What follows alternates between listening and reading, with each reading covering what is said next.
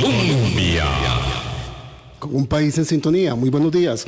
8 de la mañana de hoy, martes 11 de abril. Esta semana los estaré acompañando y la próxima soy Boris Ramírez. 167 años de la batalla de Rivas. Ayer celebrábamos también la batalla de Sardinal, que fue la última batalla de la campaña nacional de 1856 y 1857 que se celebró en el, que, se, que se dio en el territorio nacional. Ya Rivas fue en territorio nicaragüense. Ayer hicimos un repaso con el historiador Vladimir de la Cruz para poner en valor las celebraciones, las conmemoraciones patrias, ¿verdad? Que es parte también del proceso educativo que hemos ido nosotros dejando de lado.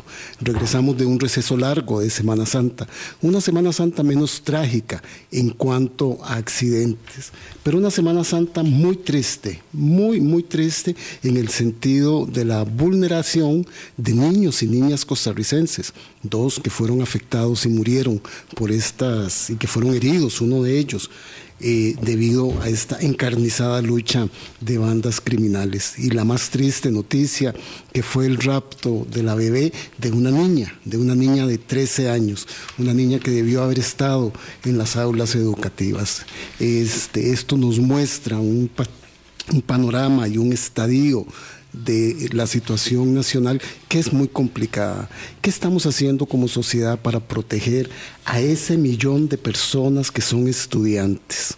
Volvemos de este receso largo, esperemos que las aulas, todos los estudiantes puedan llegar y no haya que se comience el círculo de la deserción pero además una noticia que también nos impactó, que fue una de las este, comparecencias en la Asamblea Legislativa, que enmarcaba la disputa que existe en el Ministerio de Educación Pública con la Fundación Omar Dengo y que podría poner en riesgo a 230 mil estudiantes costarricenses que no tendrían acceso a las computadoras ni a las tecnologías del Plan Nacional de Informática. Eso nos sigue este, haciendo sonar las alertas y las alarmas que desde hace muchos años, ocho informes del estado de la educación vienen haciendo de manera reiterada, consistente, sistemática y profesional de que tenemos que poner un foco muy amplio, con muchísima luz, sobre el estado de la educación costarricense. Y hoy vamos a iniciar esta semana de análisis y de reflexión de la actualidad nacional e internacional con la coordinadora del programa del informe del Estado de la Educación, Isabel Román, a quien me da un enorme gusto volver a verte, Isabel, y saludarte. Eh, buenos días, eh, Boris, igualmente. Eh, un gusto compartir con vos en, este espacio y, también eh, qué bueno que ustedes no, sueltan el tema de educación porque es un tema, sin lugar a dudas, estratégico para el desarrollo nacional. Es un tema de agenda nacional, es un tema de agenda nacional, lo hemos discutido enormemente Vilma y un servidor y le tenemos que seguir dando tanto como a la seguridad social, tanto como a la libertad, tanto como al fortalecimiento de la democracia y de la institucionalidad porque no podemos dar por hecho lo que se había logrado y que vamos poco a poco se ha ido deteriorando por condiciones internas, por condiciones externas. El informe del estado de la educación tienen que saber ustedes que es un informe técnico, profesional, que durante muchos años nos ha venido advirtiendo. Isabel, ¿para qué nos sirve el informe del estado de la educación? Para que la gente pueda entender la lógica de la conversación que tendremos más adelante. Sí, Boris, tal vez recordar que el Estado de la Educación es una herramienta que surgió eh, con el mandato de los rectores de las universidades públicas para que eh, para apoyar digamos el diseño de las políticas educativas o sea cómo las universidades contribuían al país generando investigación eh, científica para que eso sirviera de insumo para el diseño de las políticas educativas y ciertamente es un instrumento con el que cuentan los ministros de educación en Costa Rica que, que además es una, es una herramienta única, digamos, en América Latina, eh, donde no hay algo similar. Realmente el informe es una, es una ventaja eh, eh, para los ministros de educación, porque tienen el diagnóstico hecho, digamos, en el sentido de que el informe da seguimiento a las, las grandes tendencias de las aspiraciones nacionales que el país tiene en materia de educación. Bueno, y esas aspiraciones tienen que ver con el, la aspiración de tener que nuestros niños, niñas y adolescentes, todos, accedan a, de una manera equitativa a una educación de calidad. Em, y por eso nosotros pues hacemos eh, el seguimiento de dónde venimos, de, qué hemos logrado, cómo vamos, eh, qué, dónde estamos teniendo retrocesos, cuáles son los desafíos, ¿verdad? Y eh, para ello pues investigamos em, y tratamos de que esa investigación sirva para la toma de decisiones en problemas que en educación son muy complejos y no siempre hay una única explicación. Como explica Isabel Roman, coordinadora del informe del Estado de la Educación, es un informe técnico, es un informe que da evidencias, es un informe que aporta datos y lo más importante es un informe que le ha permitido a Costa Rica tener un seguimiento desde hace varios años del Estado de la Educación. Pero, ¿por qué si existe un instrumento tan robusto, tan válido, no se utiliza? Bueno, yo no diría que no se utiliza, se ha utilizado se ha utilizado en los últimos 20 eh, años que el Estado de la Educación ha estado eh, en este trabajo. Eh, han sido múltiples, digamos, las investigaciones, Boris, que hemos realizado de todo tipo, ¿verdad? Em, desde violencia en los centros educativos, el tema de lo que pasa en las aulas, observación de lo que pasa en las aulas, el tema de la infraestructura. Recuerdo que habíamos hecho un estudio allá por el 2006 finales del, sí, 2008 eh, sobre el tema de la infraestructura y analizamos todo lo que tenía que ver con el estado de los baños. Eh, y fuimos y presentamos al ministro en, aquel momento, creo que era Leonardo Garnier, eh, que luego nos contó que justamente por esa investigación decidió quedarse, digamos, otros años más para, eh, porque, para resolverse un tema que le había impactado, ¿verdad? También recuerdo que, por ejemplo, habíamos hecho una investigación sobre eh, la, cobertura en preescolar, la baja cobertura que teníamos entre los niños de 4 a 5 años eh, en preescolar, que el país andaba alrededor de un 60%, y con una investigación que hicimos identificamos dónde estaban los cantones con familias de que tenían niños en edad preescolar que no asistían y, em, y que ahí no había oferta, no, porque no había oferta. Eh, y, recuerdo que Sonia Marta Mora, que fue la ministra en ese momento, tomó esa bandera y tuvimos un aumento impresionante de la cobertura, que pasó de un 60% a un 80% en cuatro años. y me vas a disculpar la incorrección, Isabel, no es que no se utiliza, es que no necesariamente toda la información que ustedes han recogido ahí se ve reflejada posteriormente en políticas públicas, porque hay muchas que sí, como bien lo estás explicando. Sí, sí, sin duda. Pero es un instrumento que eh, habría que sacarle mucho más el jugo. Totalmente, ¿verdad? Totalmente. Eh, sacarle el jugo porque realmente es un conjunto de investigaciones que están ahí, ¿verdad? Y que para los tomadores de decisión, pues realmente es un privilegio en el sentido de que lo tienen a mano, ¿verdad? Eh, y, y, sirve para la toma de decisiones, ¿verdad? Ahí el tema es, es muy importante porque eh, no podemos improvisar, Boris. O sea, lo peor en educación es improvisar, ¿verdad? Eh, eh, cuando, los, cuando los problemas están documentados, ¿verdad? y, bueno, es una labor permanente, porque también nos dicen, bueno, ¿y para qué más diagnósticos? No, es que la realidad cambia todos los días, el contexto nacional cambia todos los días y como bien estaba señalando ahora, tenemos un contexto nacional muy complicado, ¿verdad? En términos sociales, por los efectos de la pandemia, la crisis económica, que está impactando eh, al, sistema educativo eh, y eh, hay que estar constantemente monitoreando la realidad, ¿verdad? Pero lo importante es que quienes tengan que tomar las decisiones partan de la evidencia científica y no de las impresiones o de las ocurrencias, que es lo peor que puede ocurrir en educación, porque eso nos puede hacer retroceder. Claro, el último informe, el octavo, este, nos alertó a toda la ciudadanía costarricense con esa síntesis que ustedes hicieron del apagón educativo.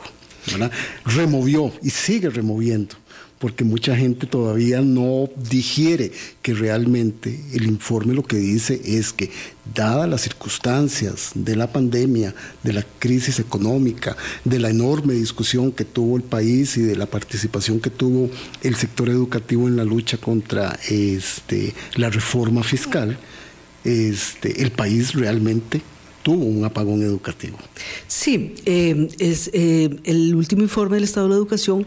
Boris advirtió que estamos en la, en la peor crisis educativa de los últimos 40 años y que esa es una, una crisis que se compone o sea, que, que, se explica por tres grandes componentes. Los rezagos históricos que veníamos eh, eh, eh, arrastrando. arrastrando. ¿verdad? Como la infraestructura, es un caso típico de esos rezagos históricos cuyo origen es la crisis de los 80 en el siglo pasado, ¿verdad? Y que aún nos pesa, o la caída de la inversión en educación en aquellos años que aún nos, ¿verdad? Que nos pesó por mucho tiempo, tuvimos una generación perdida. esos rezagos históricos también eh, el, el, el, lo que denominamos apagón educativo, que algunos han interpretado mal como que no se hizo nada, digamos, frente a la pandemia, o que los docentes no hicieron nada. No, esa no es. Hicieron mucho, Hicieron mucho, pero esa no es la lectura correcta. La lectura correcta es que entramos en un periodo de interrupciones continuas que se nos acumularon en un cortísimo tiempo, ¿verdad? Y eso tuvo un fuerte impacto eh, y, generó una fuerte contracción de los aprendizajes de los estudiantes y además en el contexto de la pandemia se sumó eh, el surgimiento de una nueva forma de exclusión educativa, que es esta que tuvimos más de medio millón de estudiantes desconectados. No se nos fueron, pero no estaban recibiendo la educación eh, que, que, debían de recibir y que 12 años atrás, digamos, eh, años atrás con la ley de telecomunicaciones desde el 2012 debimos haber resuelto el tema de acceso universal a la conectividad que no la tuvimos cuando la pandemia... Claro que si eso hubiera estado listo, hubiéramos tenido otra historia. Otra historia. Otra, historia, hubiéramos tenido, ¿verdad? Otras decisiones, pero las circunstancias en que se tuvo que atender la pandemia y los rezagos propios de la, de la huelga por la reforma fiscal se sienten. Isabel, uno lo siente en el sector educativo. Totalmente, eh, Boris. Aquí lo que tenemos que entender es que estamos en un cambio de época. Nosotros hemos entrado, si, lo, ves, si lo vemos en perspectiva, en la tercera década del siglo XXI, eh, en, una situación en educación eh, que yo diría que va en la dirección no correcta. O sea, hemos, estado, eh, hemos entrado en un periodo de insostenibilidad de la inversión en educación, que es lo peor que nos puede ocurrir, porque ya sabemos, ya hemos pasado por donde asustan. En los años 80 del siglo pasado tuvimos una caída muy fuerte en la inversión en educación y aprendimos, bueno, no solamente tuvimos una generación perdida, sino que nos costó 20 años recuperarnos. Y hoy, en la tercera década del siglo XXI, ¿verdad? Eh, hemos emprendido una ruta eh, eh, que, que, ya sabemos. Que ya sabemos que no, si, si la reducción de la inversión en educación continúa, ¿verdad? y empezamos con, con, picos ¿verdad? de insostenibilidad, eh, de, y eso nos va a generar en el mediano plazo deterioros acelerados. Claro, y esa generación perdida de los años 80 son las que vemos hoy en empleos de baja calidad.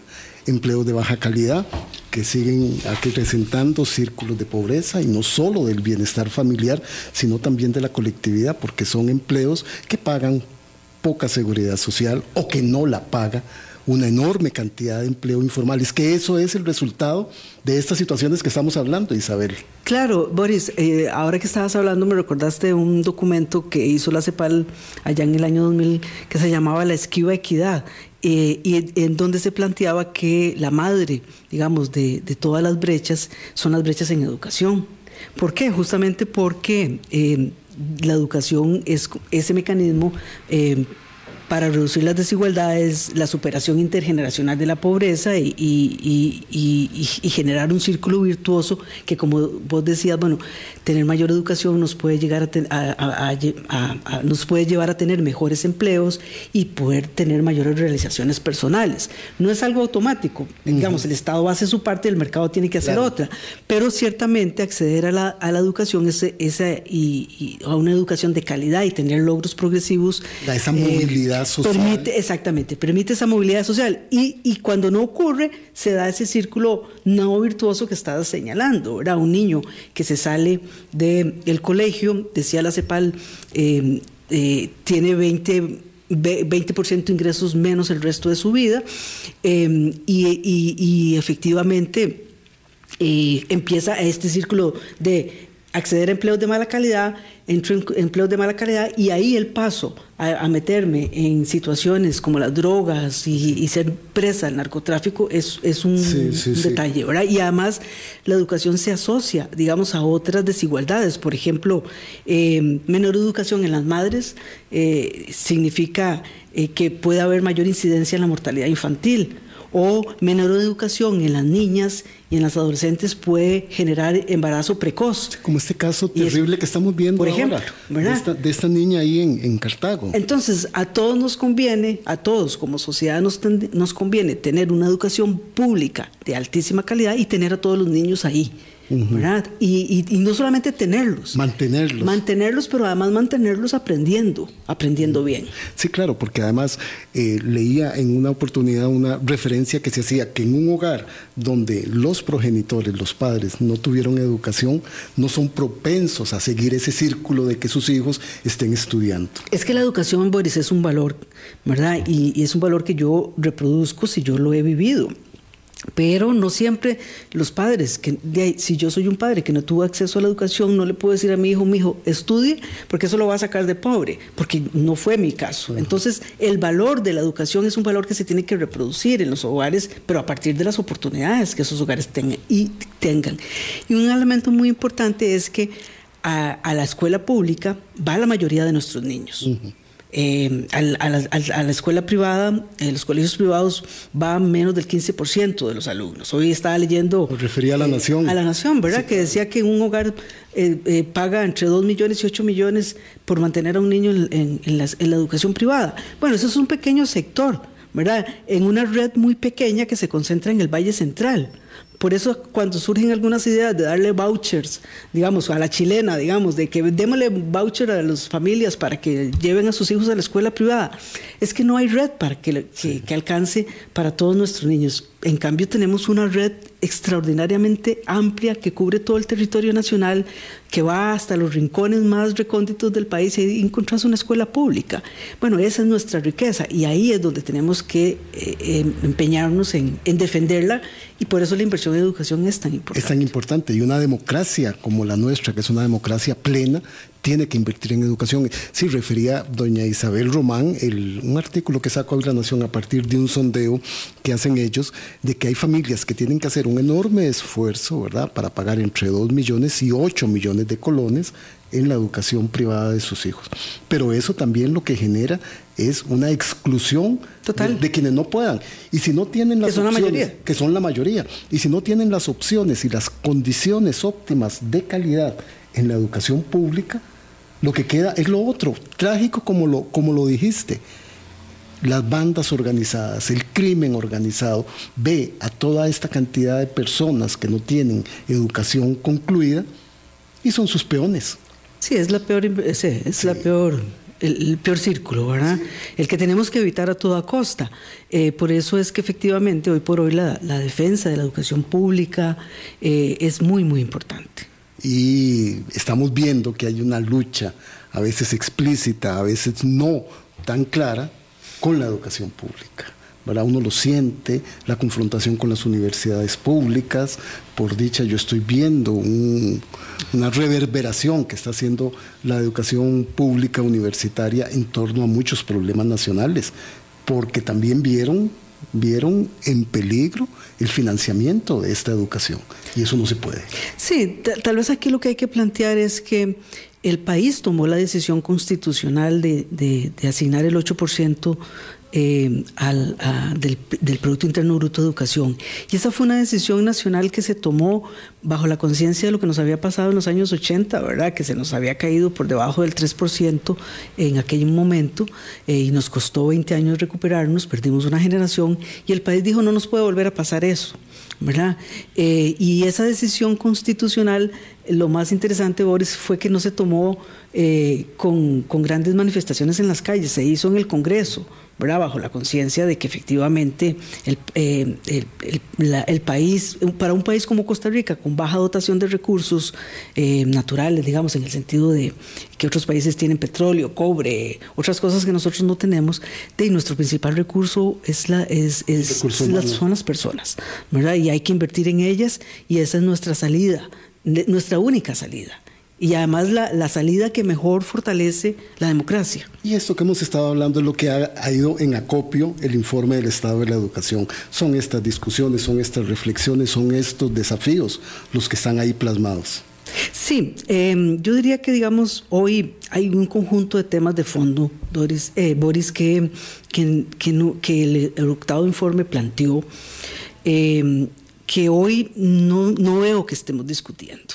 Vamos a hacer una pausa. Isabel Román, coordinadora del Estado de la Educación, para ver qué es lo que estamos discutiendo. Si estamos discutiendo el fondo de estos asuntos o nos estamos yendo por impresiones o posiciones accesorias que son temporales y que no le hacen bien a la educación. 821, ya regresamos. Estamos aquí en Hablando Claro en Radio Colombia. Colombia. Con un país en sintonía, 8 y 25. Un millón de personas tiene Costa Rica en la educación pública y sobre ese millón de personas tenemos que tomar decisiones muy claras que tienen que ver con la mejora en la calidad de la educación. Estamos discutiendo esos temas de fondo, estamos discutiendo realmente, doña, doña Isabel, como nos hacían ahora la observación, este, en atender no solo la calidad de los contenidos educativos, sino garantizarle el transporte a los estudiantes, la alimentación y las becas que grandes sectores de esta población educativa requieren para poder estar dentro de las aulas.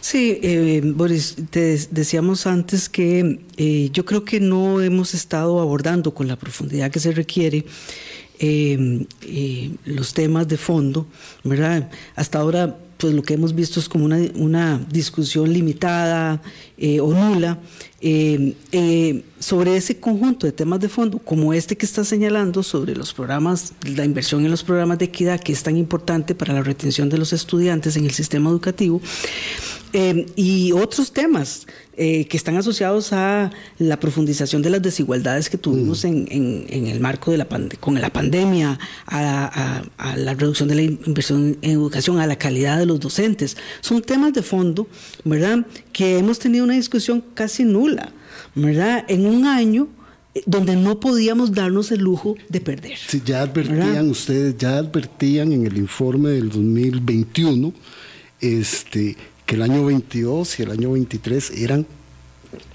sensibles.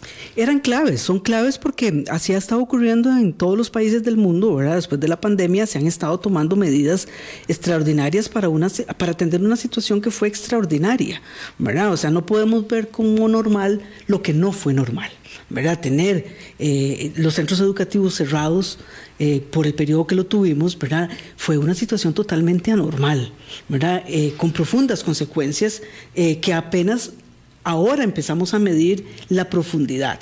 Por ejemplo, Boris, eh, la, CEPAL ha hecho mediciones eh, que señalan que eh, en todo este periodo de, la pandemia, los niños en América Latina tuvieron en promedio 1,8 años de rezago, casi dos años de rezago. En el caso, y eso no es fácil de recuperar. No. En, eso no. En, países como los nuestros, por ejemplo en el caso de Costa Rica, que en el caso de matemáticas ya llevábamos, por ejemplo, dos años de rezago respecto a los países de la OECD, eh, de, simple y sencillamente por, por las condiciones que tenemos. ¿verdad? Entonces, imagínate que a esos dos años de rezago que ya teníamos, súmele otros dos, dos, más. ¿verdad? O niños que eh, pues eh, no pudieron aprender, o sea, niños ya tenemos una generación de la pandemia. ¿Verdad? Una, generación de la pandemia que incluso la CEPAL llama, eh, que tienen eh, la generación que tienen el efecto mm. cicatriz. El efecto cicatriz que fue eh, de esta pandemia. Niños que entraron en primer grado, ¿verdad? Em, em, en el 2018, que empezaron las interrupciones sistemáticas, ya salieron de la escuela y están ahora en el colegio. O muchachos que entraron al colegio en el 2018 y ya, ya salieron, están eh, en la universidad. Y esos rezagos están ahí, ¿verdad? Y se van acumulando. ¿verdad? Y, eso no estamos discutiendo y no estamos discutiendo esos temas de fondo, al contrario, ha prevalecido creo yo, un ambiente cargado de, de desconfianzas, cacofonías, eh, disonancias entre los actores dentro y fuera del Ministerio de Educación. ¿verdad? Eso es un poco lo que hemos estado viendo en los últimos meses. Eh, y, eh, eso que planteaba el informe de la necesidad de lograr un gran acuerdo nacional, un diálogo nacional sobre los grandes desafíos que tenemos en educación no ha estado ocurriendo. ¿verdad? Los ambientes desconfianza que se han generado no son buenos. ¿Por qué? Porque generan parálisis del sistema. Y lo menos que necesitamos en este momento es parálisis del sistema. Sentada aquí hace unas semanas, la señora ministra de Educación, doña Ana Catalina Müller, decía que la ruta de la educación presentada por la administración Chávez es el resultado de un diálogo abierto, de un diálogo que se tuvo con muchos de los sectores para poder plantear esto. Isabel, le pregunto, usted como experta en este tema, me imagino que ya revisó la ruta de la educación. ¿Qué paralelismos le encuentran con el diagnóstico certero que ustedes han venido haciendo durante estos últimos ocho informes del estado de la educación o es una cosa aislada de esta discusión y de esta investigación que ustedes han tenido? Sí, eh, en realidad sobre la ruta de la educación estamos esperando el documento, ¿verdad? Porque para hacer una lectura seria comparativa. Eh, eh, necesitamos un documento que tenga claro las medidas, cuáles son las medidas que se van a tomar, cuáles son los plazos, cuáles son los recursos, ¿verdad? Porque es que no se trata de, un conjunto de, de medidas sueltas, ¿verdad?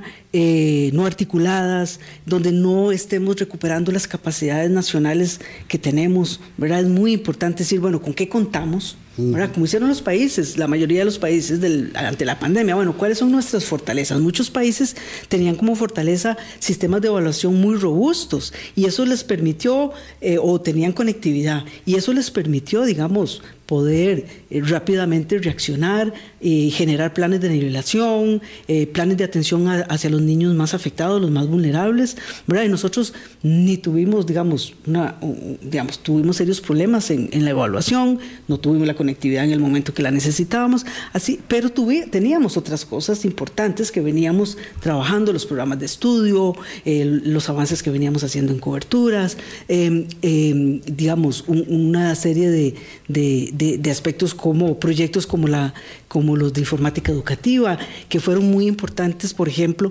para que los docentes eh, en, la, en, la, pandemia, eh, los docentes que habían sido capacitados por la Fundación Omar Dengo fueron los que salvaron la tanda, eh, porque fueron los que pudieron apoyar a sus compañeros para que dieran el salto tecnológico. Los docentes hicieron un extraordinario salto tecnológico durante la pandemia, pero eso hay que sostenerlo con capacitación y ampliarlo, con capacitación continua, ¿verdad? Y esas son las cosas que no estamos viendo que ocurran, ¿verdad? Eh, y ahí es donde em, hoy más que nunca decimos nosotros, em, hay que ampliar la conversación social, ¿verdad? Lo peor que podemos hacer es cancelar la conversación social y, y que esa conversación se dé sobre la base de la evidencia, no de las impresiones, no de las ocurrencias. Y es que a mí, a mí me suena contradictorio y me queda una enorme duda, ¿verdad? porque el Ministerio de Educación Pública y la señora ministra dice vamos a ampliar este, el, el, ancho de banda. Pero por otro lado estamos discutiendo, ¿verdad? Está diciendo la Fundación Omar Dengo, está en riesgo el convenio con el Ministerio de Educación Pública del Plan Nacional de Informática.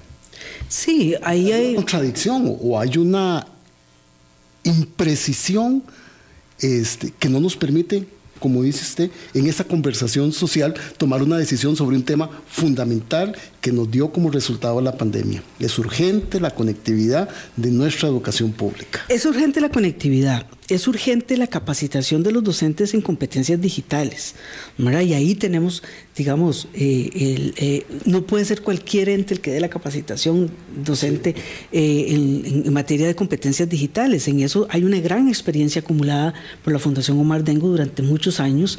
¿verdad? por ejemplo, nosotros hicimos un estudio en el octavo informe del Estado de la Educación donde eh, en asocio a la, con la Fundación Omar Dengo y el Ministerio de Educación, le consultamos a más de 40 mil docentes del Ministerio de Educación eh, sobre sus competencias, sobre sus competencias digitales. Y además lo hicimos con el apoyo del Centro de Estudios de, eh, de, estudios de, Brasil en asocio, porque ellos tenían, digamos, un software eh, eh, acto para ese tipo de aplicación, que es autopercepción, y que además el docente recibía la información en tiempo real. Y ese, ese estudio nos permitió devolverle a los, a los docentes em, cuáles estaban con competencias avanzadas, cuáles en competencias intermedias y cuáles en competencias mínimas. La información ya está ahí. Es solamente tomar la decisión de decir, bueno, ¿cómo llevamos a los docentes de competencias eh, eh, bajas o intermedias al, a, niveles mayores. Niveles mayores. Eh, esa información es un estudio que está en el estado de la educación. O sea que lo que hay que hacer es tomar la decisión de fortalecer un programa de capacitación obligatorio y continuo que debió haberse realizado en este año y que no ocurrió. No está ocurriendo. Y entonces, esa gran oportunidad que teníamos, Boris, de que los, que los docentes dieran ese salto y consolidaran ese salto, no ocurrió. ¿verdad? Entonces ahí es donde perdemos músculo, claro. ¿verdad? perdemos capacidades. O en el caso de, las, de los programas de equidad, eh, que es una es de las grandes fortalezas que teníamos, ahora se nos están contrayendo, ¿verdad? Y no estamos eh, atendiendo a la demanda potencial. Recordemos que con la pandemia se eh, duplicó el número de estudiantes pobres. Y esos estudiantes pobres que aumentaron no están siendo atendidos por, por la inversión en educación ahora por los programas de equidad, porque el recorte eh, en, en, la inversión en educación ya va alrededor del 5%.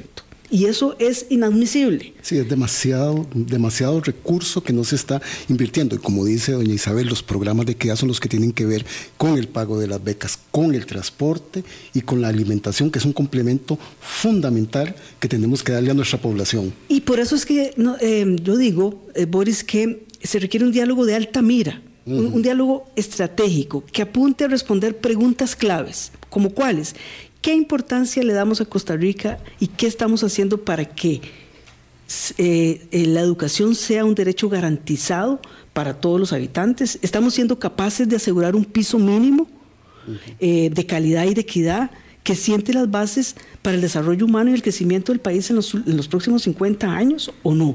Estamos, ¿Cómo vamos a salir de la crisis? ¿Y qué, dónde queremos estar en el 2030?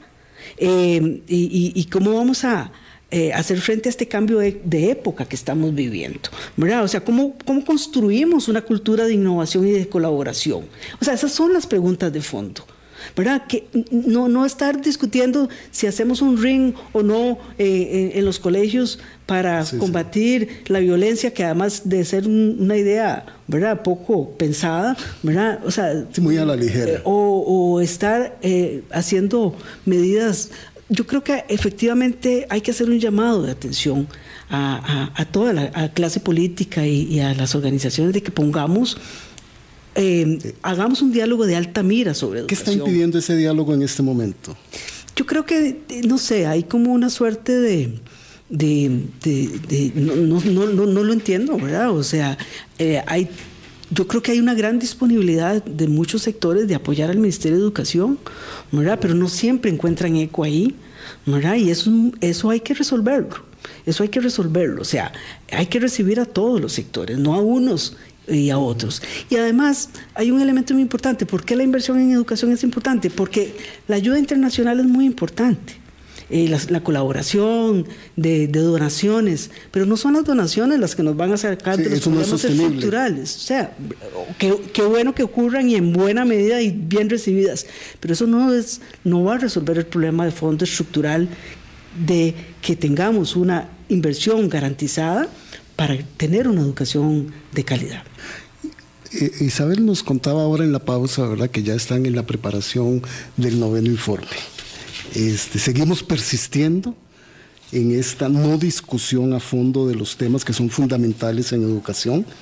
Sí, digamos que hay una serie de políticas eh, eh, que, o temas estratégicos que el informe planteó, que no estamos discutiendo cómo salir del apagón, ¿verdad? O sea, cómo estamos... Persiste el apagón. persiste, digamos, persiste, eh, o sea, lo, lo, lo, que no hemos estado haciendo efectivos es en medidas, ¿verdad? para para, para realmente sentar las bases que nos permitan salir del apagón. Los planes de nivelación, se habían hecho planes de nivelación, no vemos seguimiento a esos planes de nivelación, ¿verdad? Em, em, es como borrón y cuenta nueva.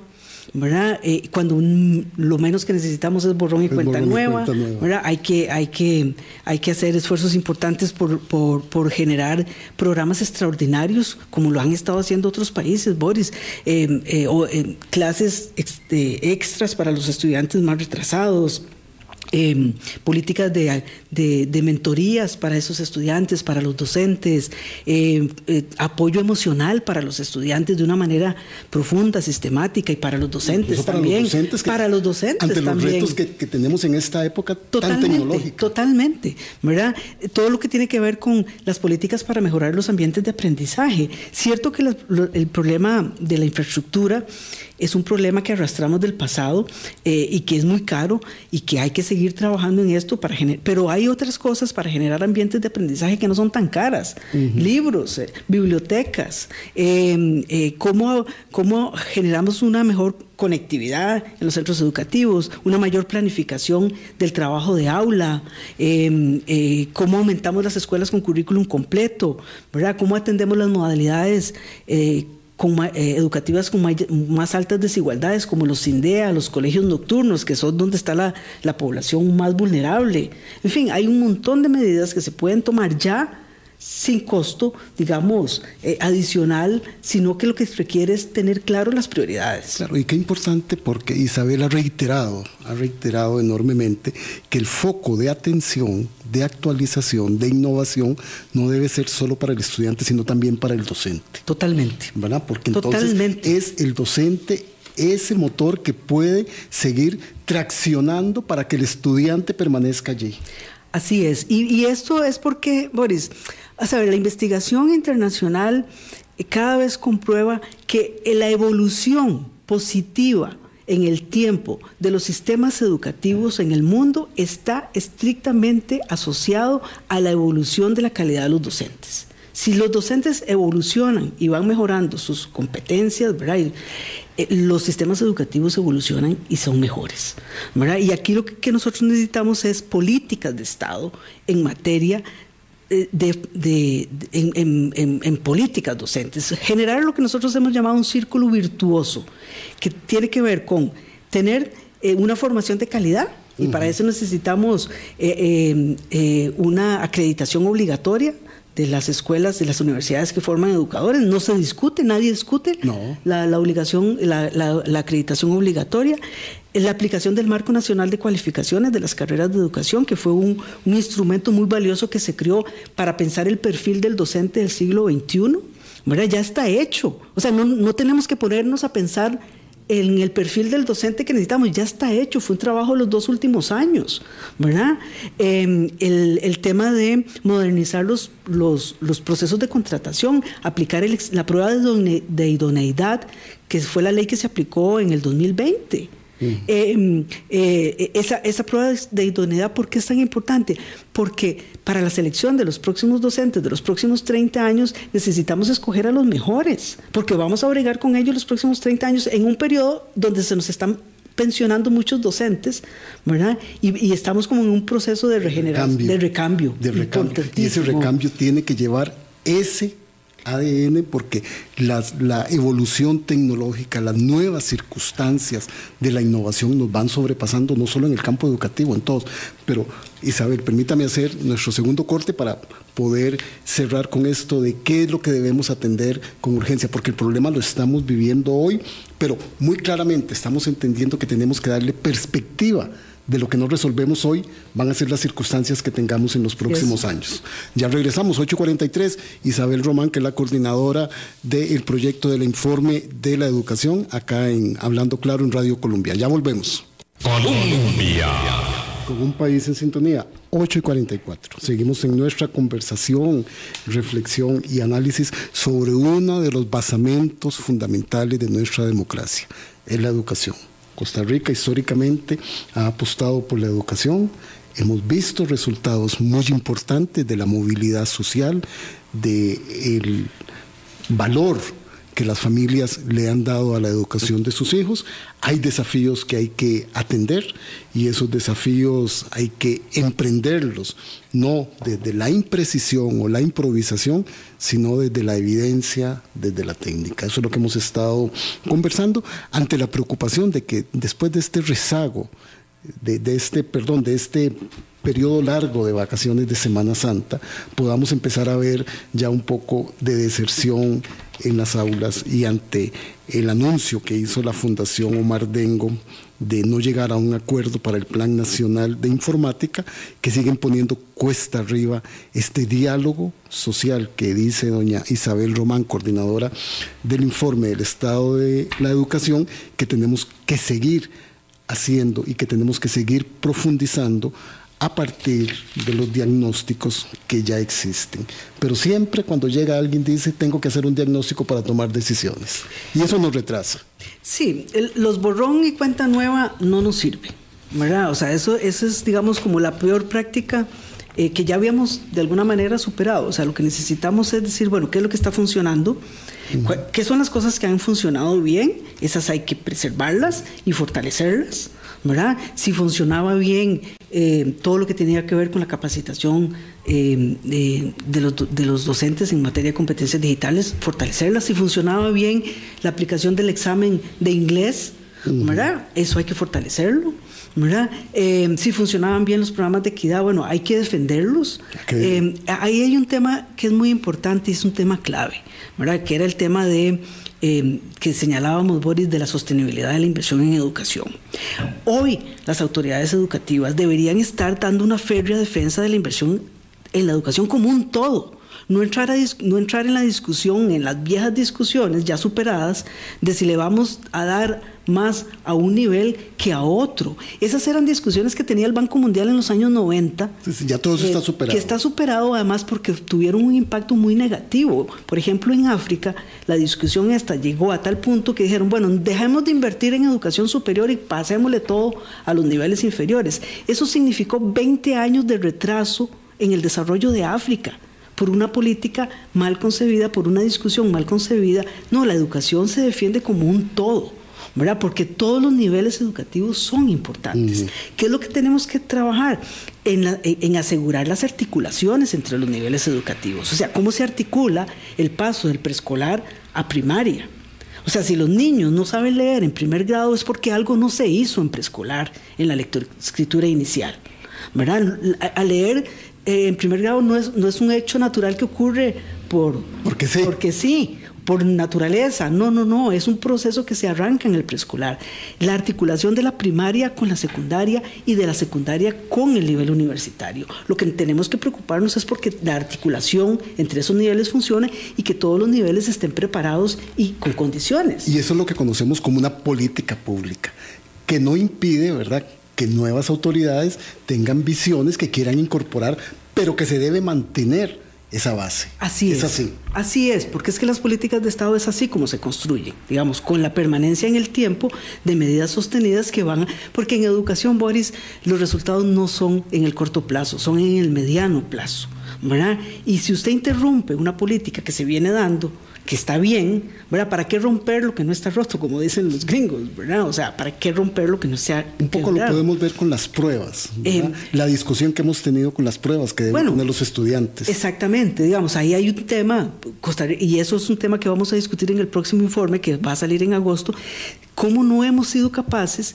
de fortalecer la evaluación de una manera robusta, creando un sistema de evaluación robusta. Y eso es un tema importantísimo. Pero entonces, ahí hay un tema eh, eh, que tiene que ver con la inversión en educación, la gestión eficiente del Ministerio de Educación es un tema importantísimo. Que no es fácil, es de las instituciones más grandes que tenemos en el país. Exactamente. No debe ser nada fácil estar ahí dirigiendo totalmente, eso. Eh, totalmente, ¿verdad? Y como bien decías vos, todas las administraciones tienen la potestad de ponerle su sello, ¿verdad? Pero garantizando la continuidad de ciertos procesos, ¿verdad? El examen de idoneidad, em, todo lo que hemos mencionado.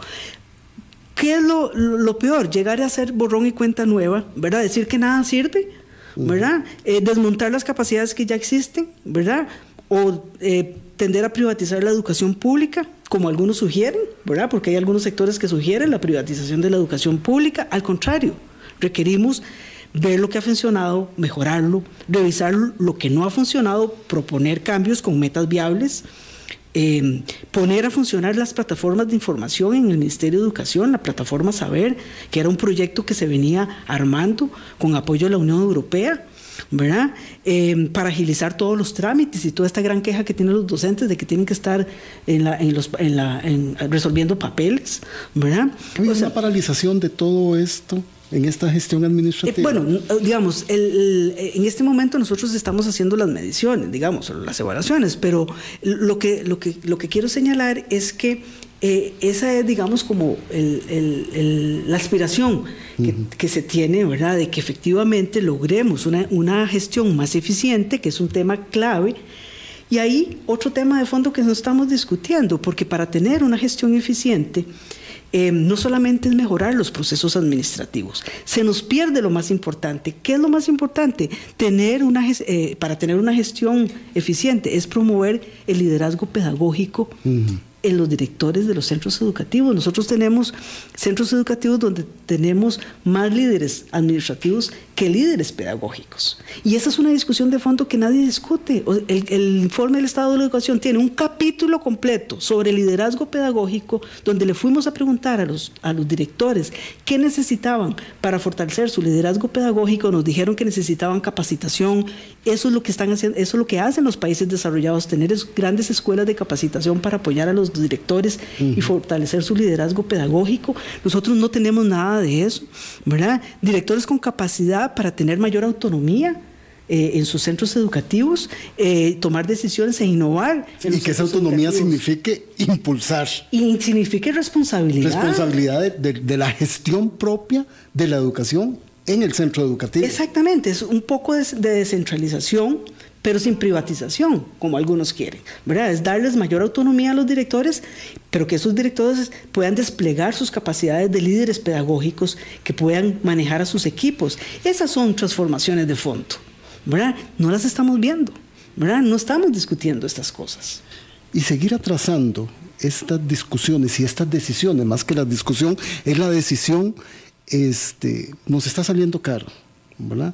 Este, porque como bien ha reseñado Isabel Román, este, esto es con visión de corto y mediano plazo, no es de ahora.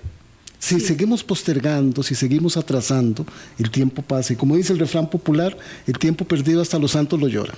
Exactamente, no nos podemos, digamos, aquí lo que tenemos que entender es que salvar la generación de la pandemia es ahora, es ahora y estamos atrasando ese salvamento. Eh, es que cada, día que pasa y no, no, tomamos medidas eh, extraordinarias para resolver una situación extraordinaria, cada día pasa y eso nos va, la jarana nos va a salir a la cara.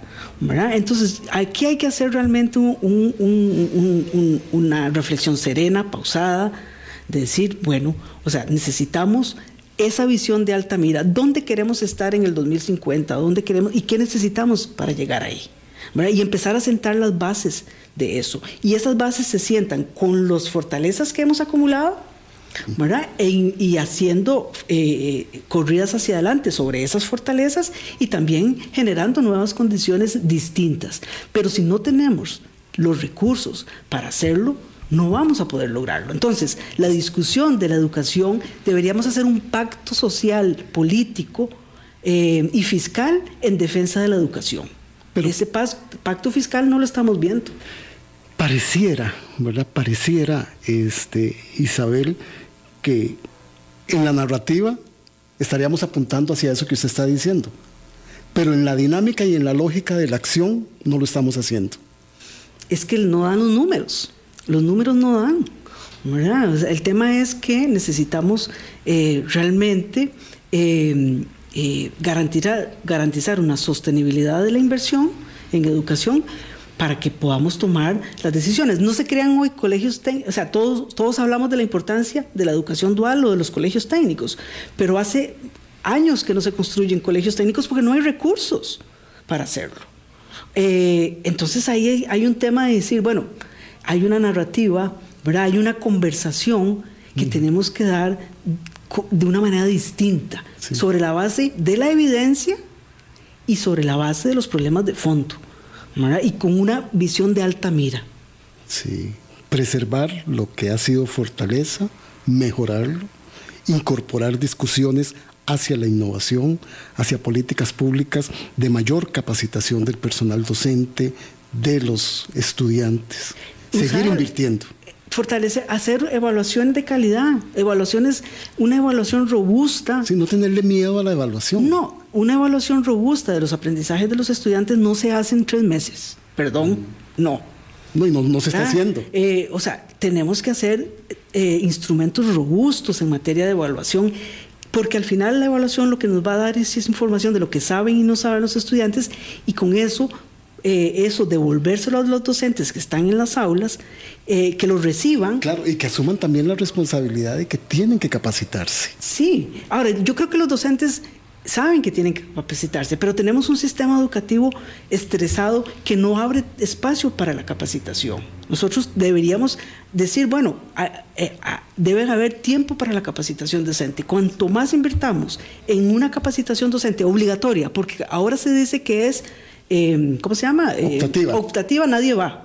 Nadie va, porque además como no hay incentivos, nadie va. No, entonces debe ser obligatoria y los docentes deben de tener tiempo para ello.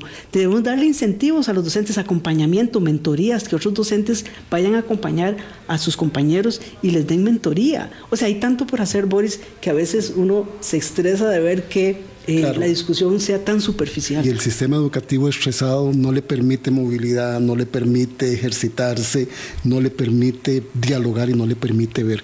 Este, Isabel, muchísimas gracias por habernos acompañado. Esperaremos con detenimiento el noveno informe del estado de la educación.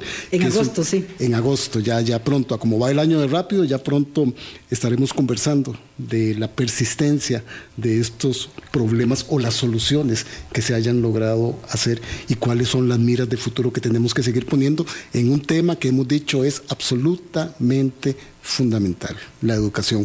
8 y 57, nos encontramos mañana y muchísimas gracias Isabel. No, con todo gusto, Boris.